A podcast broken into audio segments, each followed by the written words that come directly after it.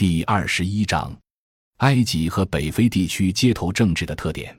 埃及人口规模有八千多万，穆斯林占百分之九十，基督徒占百分之九，年轻人口所占比重非常高，达到百分之六十以上。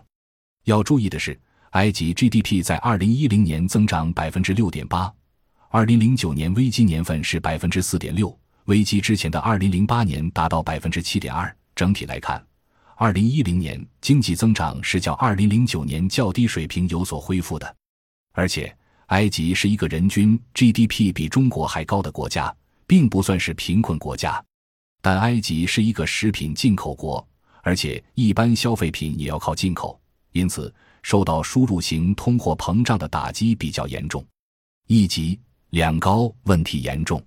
对此。数据不统一，官方公布的通胀和失业率分别达到百分之十二点八和百分之九点七，但据埃及民间人士的观点，埃及食品的价格指数高达百分之三十，年轻人的失业率也高达百分之三十。在埃及此次运动中，工人、农民作为传统的革命阶级的主要力量，作为十九到二十世纪阶级斗争的主力，大部分都没有加入到运动之中。高学历失业人群是此次埃及街头政治的主体人群，这是非常重要的特点。大学毕业的年轻人遭受失业打击最严重，在埃及此次街头政治中，最初上街的主要是这部分人群，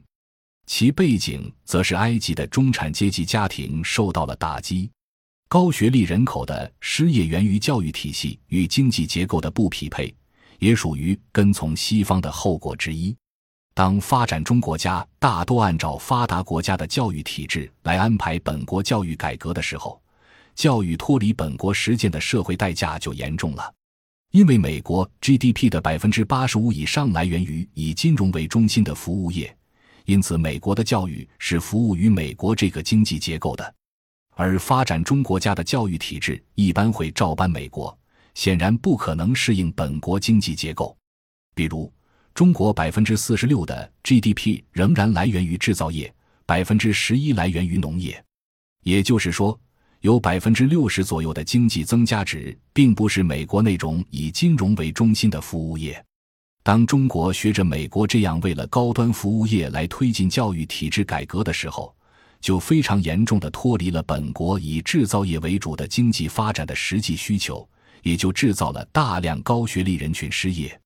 目前，中国每年高校毕业生六七百万人，毕业即失业的青年人大量沉淀下来，目前累计已经超过一千四百万人。这样的情况值得重视，造成高学历失业的教育体制也要重视。根据埃及著名的第三世界依附理论发明者萨米尔·阿明教授分析，此次反对埃及穆巴拉克政府的力量有四部分。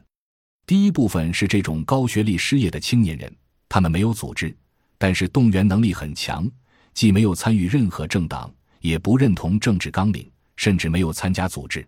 其实，就是失业造成年轻人实际困难导致的不满发泄。第二部分才是有纲领、有组织的左翼政治力量，他们长期在军事政权的独裁之下受压抑，趁机而起，与青年人走上街头结合。主要是这两部分人的结合，成为埃及这次运动的最先的发起者。第三部分是运动起来之后，紧急从国外赶回来的诺贝尔和平奖获得者巴拉迪，他是埃及中产阶级或者资产阶级力量的代表，当然他有一定的国际背景。第四部分是穆斯林兄弟会，在运动已经起来四天以后才犹犹豫豫的加入，刚一加入就试图代表群众运动来跟政府谈判。但并不被多数民众接受。埃及学者的这种分析告诉我们，这并不是人们想象的通过什么广泛的市民运动、通过什么组织发动等，而就是因为遭遇两高打击，群众无法忍受，就一哄而起地上街了。鉴于这些上街的人本身没有纲领，也没有指挥，因此我将其称之为街头政治，而不叫革命。当然，后来推翻总统的事实。表明这个运动起到了类似革命的作用，但客观上看还是一种比较混乱的街头政治。可以得出以下判断：即埃及乃至北非地区的动荡，并不是中亚发生过的颜色革命，没有必要给这次运动披上任何意识形态化的外衣。目前国内有一些人把它当成茉莉花革命，当成 Facebook、脸书或 Twitter、推特革命来借题发挥。某种程度上看，那可能是各取所需吧。当我们把两高和一单问题作为主要原因来和南欧国家街头政治的爆发联系在一起的时候，也就认识到这在本质上是全球资本主义危机的延续，属于环地中海危机圈的一个部分。